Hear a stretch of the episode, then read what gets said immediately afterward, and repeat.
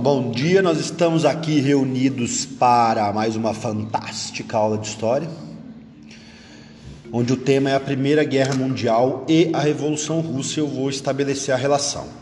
Porém, nós temos que começar pelo século XIX, que é o seguinte: ao longo do século XIX, nós tivemos a formação de a formação e a expansão de algumas ideologias como nacionalismo e, junto com o nacionalismo, o socialismo. Então, no século XIX, tanto o marxismo científico estava ali se espalhando pela Europa, quanto as ideias nacionalistas de legitimidade e autonomia dos povos. O que, que isso significa? No século XIX, nós temos uma Europa é, saindo, rompendo com os velhos regimes absolutistas, o antigo regime ainda está acabando, né? A Revolução Francesa não acaba definitivamente com, com, com o absolutismo, com o antigo regime. Então continua havendo ainda, por exemplo, o Império Russo, que é czarista, né? Absolutista, o Império Turco-Otomano, que é um império islâmico também, de monarquia absolutista, etc., centralizadora, o Império Austro-Húngaro. É, e você tem ao mesmo tempo a Inglaterra e a França num, num, processo acelerado de industrialização, de novas tecnologias. Dentre essas tecnologias, tecnologia bélica, né, que era um dos principais investimentos da ciência na época. Lembrando que nesse século XIX, os governos, os impérios, eles passam a investir na ciência, né, financiar cientistas com a finalidade objetiva de desenvolver tecnologia bélica. Então você tem o período, o, processo, o, desenrolar do século XIX é, formando de um lado as potências capitalistas industriais em expansão e do outro lado velhos regimes, né, o antigo regime sendo é, ameaçado pela ascensão da burguesia nesses países junto com a ascensão do socialismo. Então quando você pega a Rússia, por exemplo, quando a Rússia entra lá na Primeira Guerra Mundial, numa aliança, por causa de uma aliança que ela tinha com a França, que eu já vou explicar, a Rússia tinha internamente um confronto, um conflito entre o governo czarista, a velha nobreza, né, que queria a manutenção do antigo regime, uma burguesia em ascensão, em crescimento, que queria acabar com o absolutismo, e o socialismo, marxismo, se espalhando e, se for, e formando-se os sovietes, né, os bolcheviques se organizando como um grupo, um corpo ideológico forte, né, que, de grande porte, vamos dizer assim. Então o que, que vai acontecer? A Primeira Guerra Mundial, ela é um confronto que envolve o imperialismo, todos os conceitos que têm a ver com o imperialismo, que é domínio territorial, fontes de matéria-prima, tanto fora da Europa quanto dentro da Europa. Então, se você pega, por exemplo, a Alemanha tinha acabado de virar uh, nação, né? Estado nacional, a unificação da Alemanha tornou a Alemanha um Estado nacional industrial e de 1871 a 1914 a Alemanha se torna uma potência industrial e vai passar a competir com a Inglaterra, o grande mercado global. Internamente, a Alemanha tinha uma treta né, interna territorial de fronteira com a França.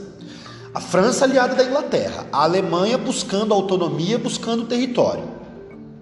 A Alemanha tinha como seu principal aliado ali de fronteira o Império Austro-Húngaro.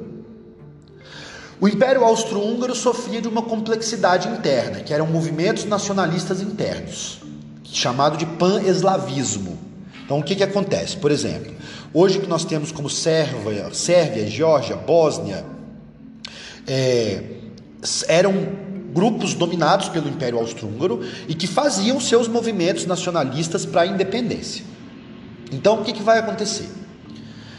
No auge da disputa global de mercados e da disputa por fronteiras internas, vai ter o episódio que é o estopim. É o estopim para a guerra, que é o assassinato do príncipe austríaco, que é onde entra a questão balcânica. A questão balcânica é justamente esse movimento separatista nacionalista que havia dentro do Império Austro-Húngaro. Veja bem, A Rússia era tinha uma burguesia que estava se modernizando e quem estava financiando essa modernização da burguesia russa era a França. Então a França e a Rússia eram meio que aliadas, né, comercialmente. É, a Sérvia tinha na Rússia um aliado contra o Império Austro-Húngaro. A população sérvia tinha mais identidade cultural com a Rússia do que com o Império Austro-Húngaro. E a Rússia tinha interesse na independência da Sérvia, obviamente.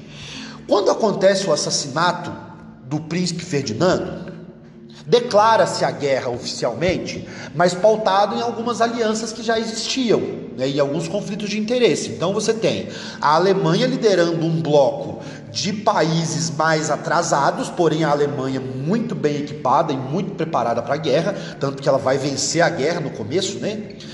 É, e do outro lado, Inglaterra e França fortes, né, confiantes que estava no papo a guerra, né, vamos ganhar rapidão porque nós temos a, te a tecnologia, as tecnologias bélicas.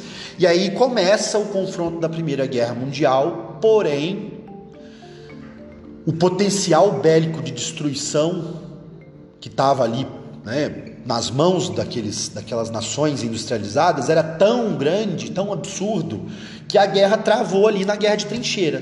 Pela primeira vez na história da humanidade, tivemos uma tática de guerra que é a guerra de trincheiras, porque até então eram aquelas guerras de frentes de batalha, que você tinha os exércitos alinhados num campo aberto, parava um exército na frente do outro com as baionetas, né?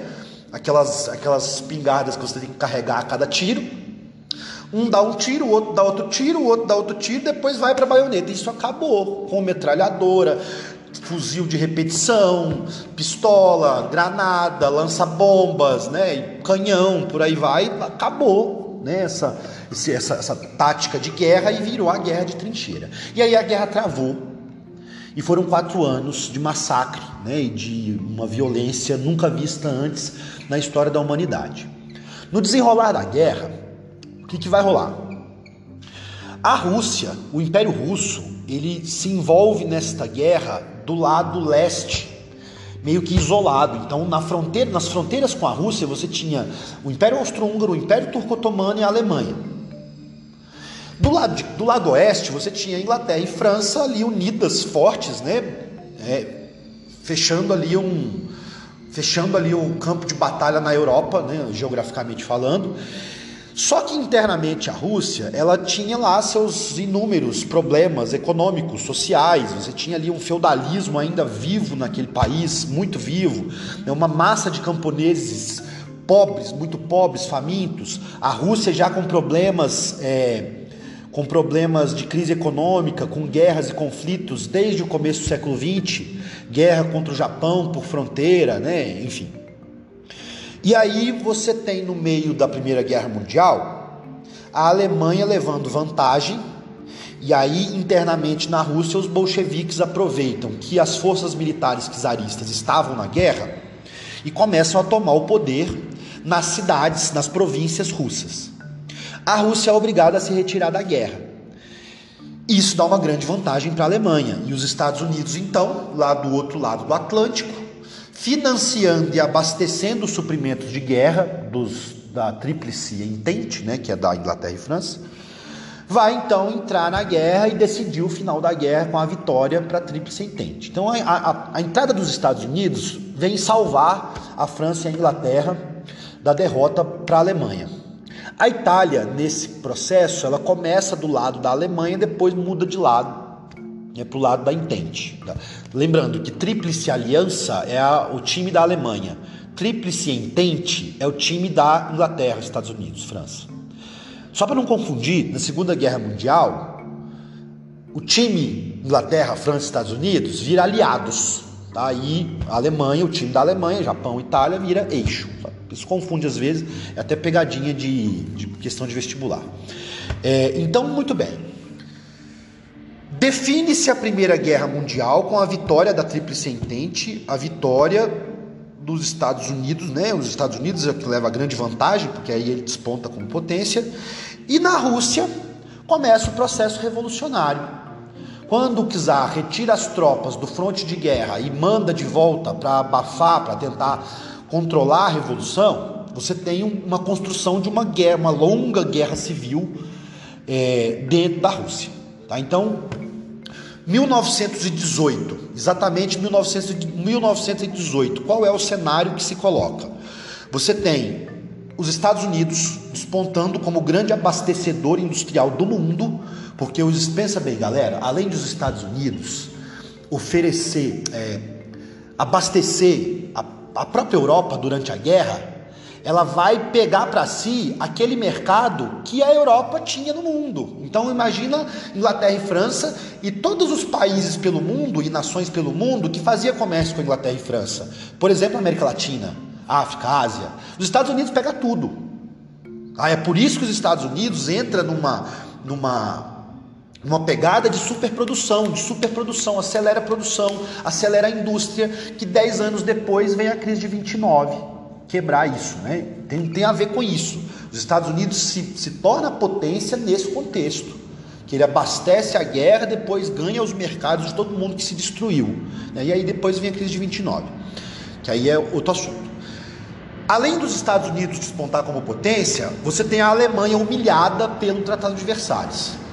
O Tratado de Versalhes coloca toda a responsabilidade da guerra na Alemanha, proíbe a Alemanha de ter de aumentar os exércitos, toma território da Alemanha, coloca um monte de barreira comercial e de punição para a Alemanha, cria ali um sentimento de revanchismo imediato na Alemanha, certo?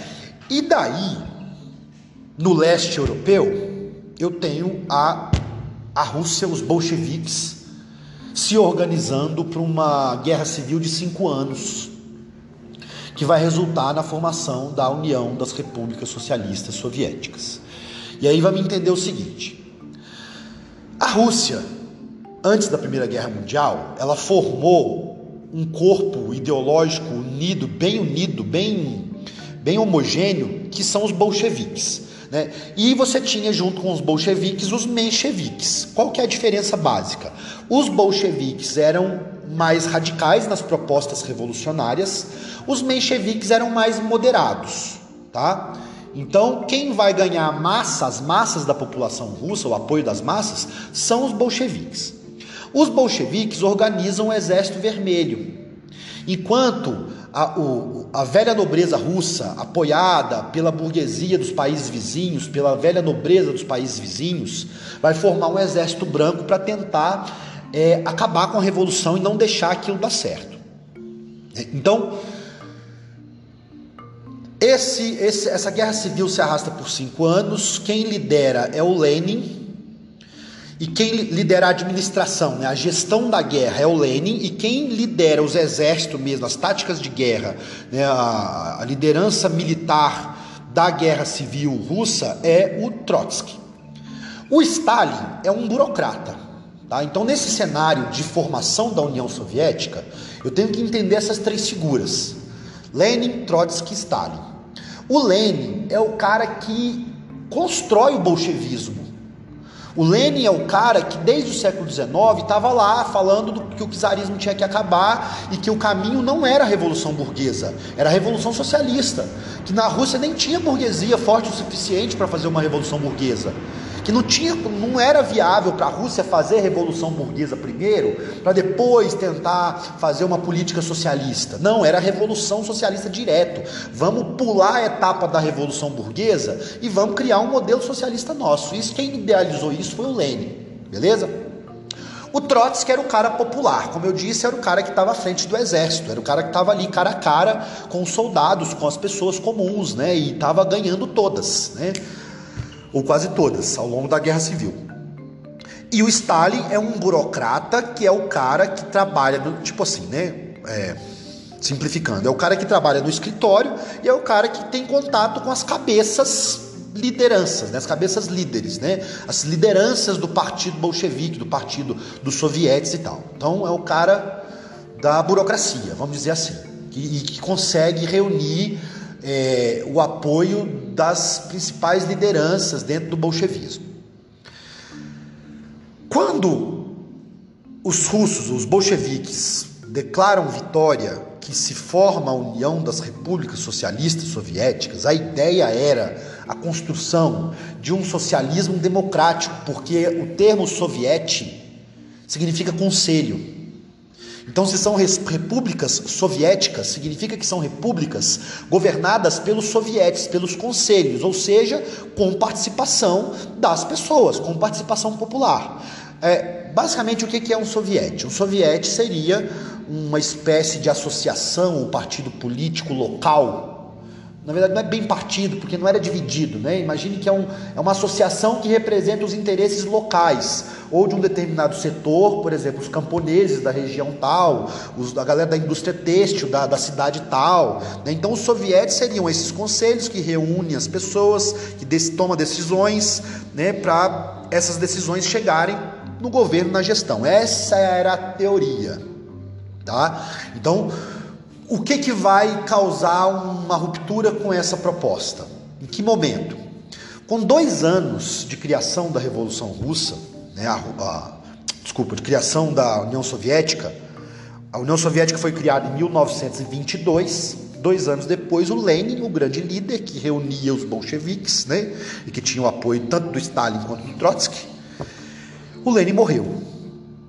E aí ficou a divergência. E é aí que o socialismo soviético toma uma cara, inclusive até mesmo contraditória à proposta do socialismo científico do Marx.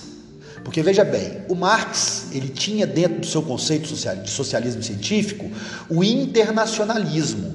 O Marx dizia que ah, as nações deveriam abrir as fronteiras e não fechar, como pregava o nacionalismo burguês.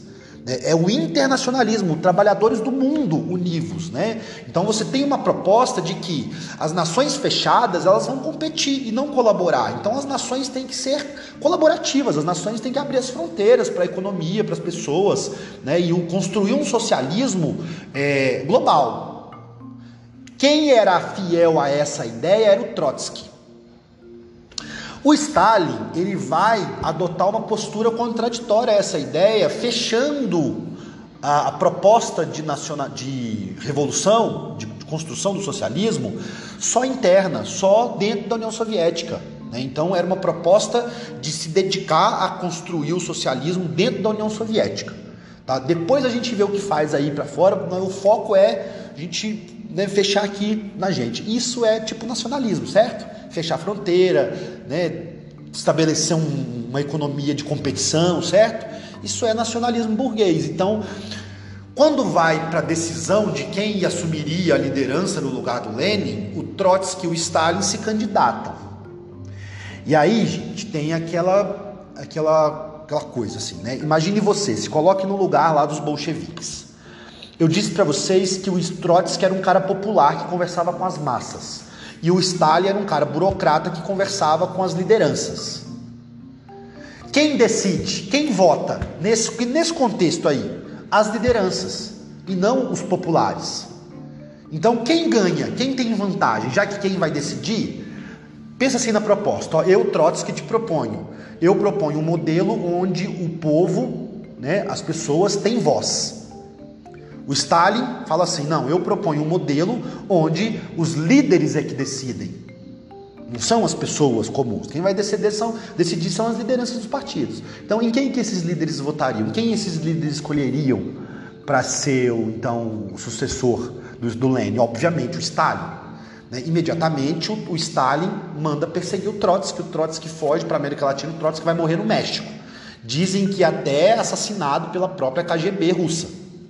Então, o socialismo russo-soviético ele vai adquirir um, um, formato próprio que vai ser denominado stalinismo, certo? Que é uma, um modelo socialista próprio do Stalin. E o Stalin estabelece uma tirania, né? É claro que o mundo vai ver isso depois, mas o Stalin cria um governo muito autoritário e que usa a mesma tática de todo governo autoritário: silenciar, eliminar, executar, exilar, isolar os campos de concentração, nos presídios né, lá da Sibéria, qualquer um que é contra o regime. É, e assim, você não precisava ser burguês nacionalista para ser perseguido. Se você fosse anarquista, se você fosse trotskista, se você fosse socialista, mas divergisse da estratégia do Stalin, era suficiente para você ser perseguido, preso, né, exilado, etc. Então, é, esse é o caráter que adquire o socialismo soviético. No plano econômico, galera, qual é o cenário que se constrói na Europa então, depois da União Soviética? Veja bem.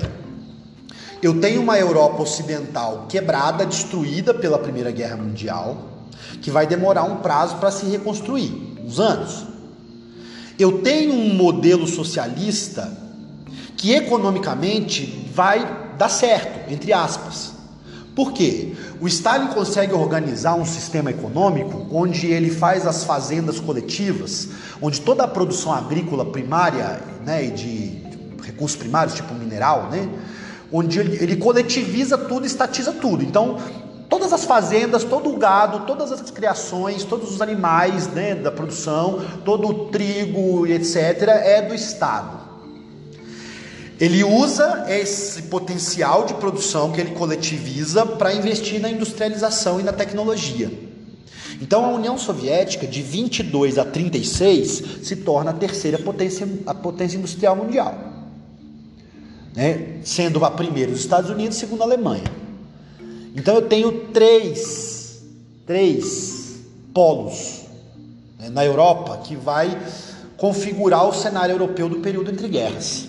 Então, no período entre guerras, eu tinha um capitalismo liberal falido com a crise de 29, né? Chega a crise de 29, quebra, quebra essa, essa economia global baseada no capitalismo liberal.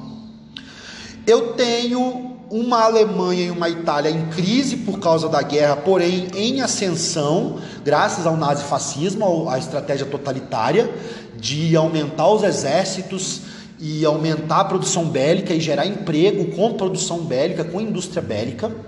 Então, o, o bloco nazifascista, Itália e Alemanha principalmente, vai ter uma ascensão acelerada com ascensão que eu digo econômica, tá? Industrial econômica com o, o Mussolini e o Hitler. Beleza? E a União Soviética servindo como modelo. Opa, o socialismo está dando certo, olha só. Né? Então, olha, poxa, quem sabe o socialismo é mesmo o melhor modelo. Então, esta sensação pairava no ar na década de 30. Né? Década de 30. E aí você tem nada mais, nada menos do que um enrijecimento de rivalidades ainda mais forte, de competição e etc. E o nazifascismo com o discurso de vamos exterminar os inimigos e vamos tomar a Europa. E aí você tem depois quando Hitler chega ao poder, né, propriamente dito, em 1933, é uma questão de pouco tempo para começar a Segunda Guerra Mundial. Tá? E aí eu deixo essa parte da Segunda Guerra Mundial para outra aula. Beleza? Então, tem o Japão na Primeira Guerra Mundial, ele ainda estava em processo de industrialização, sabe assim?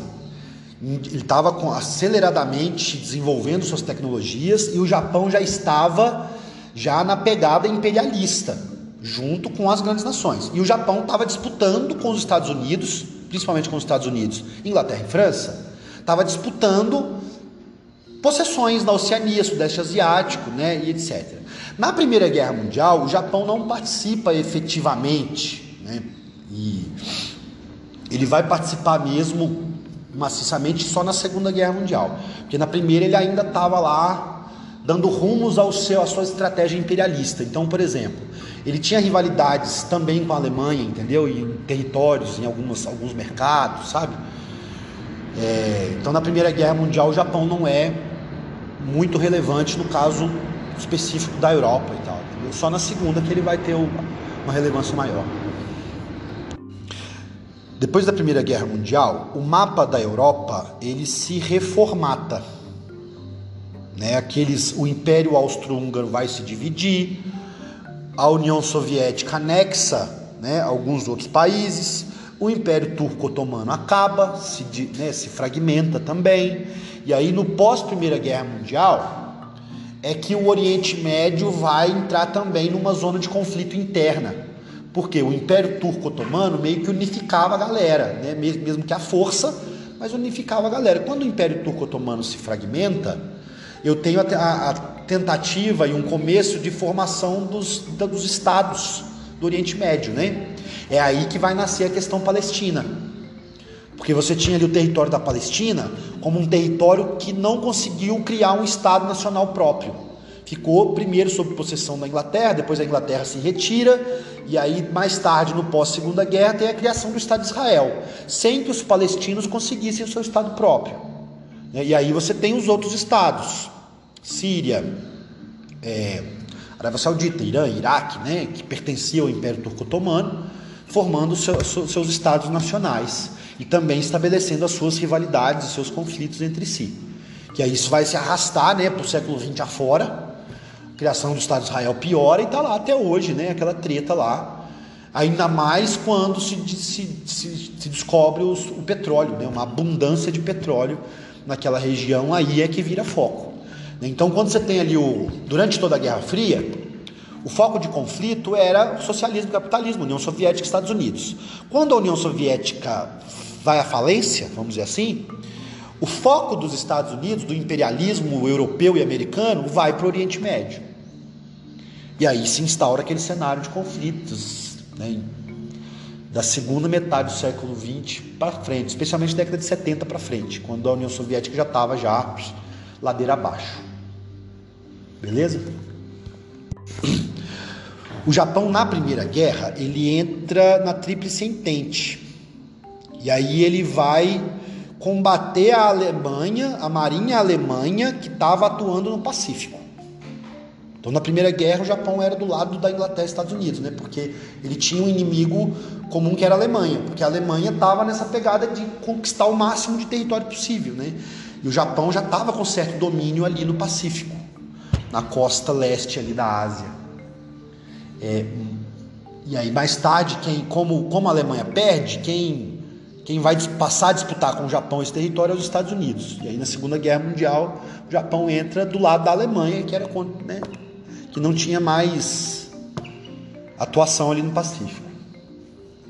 E é basicamente isso.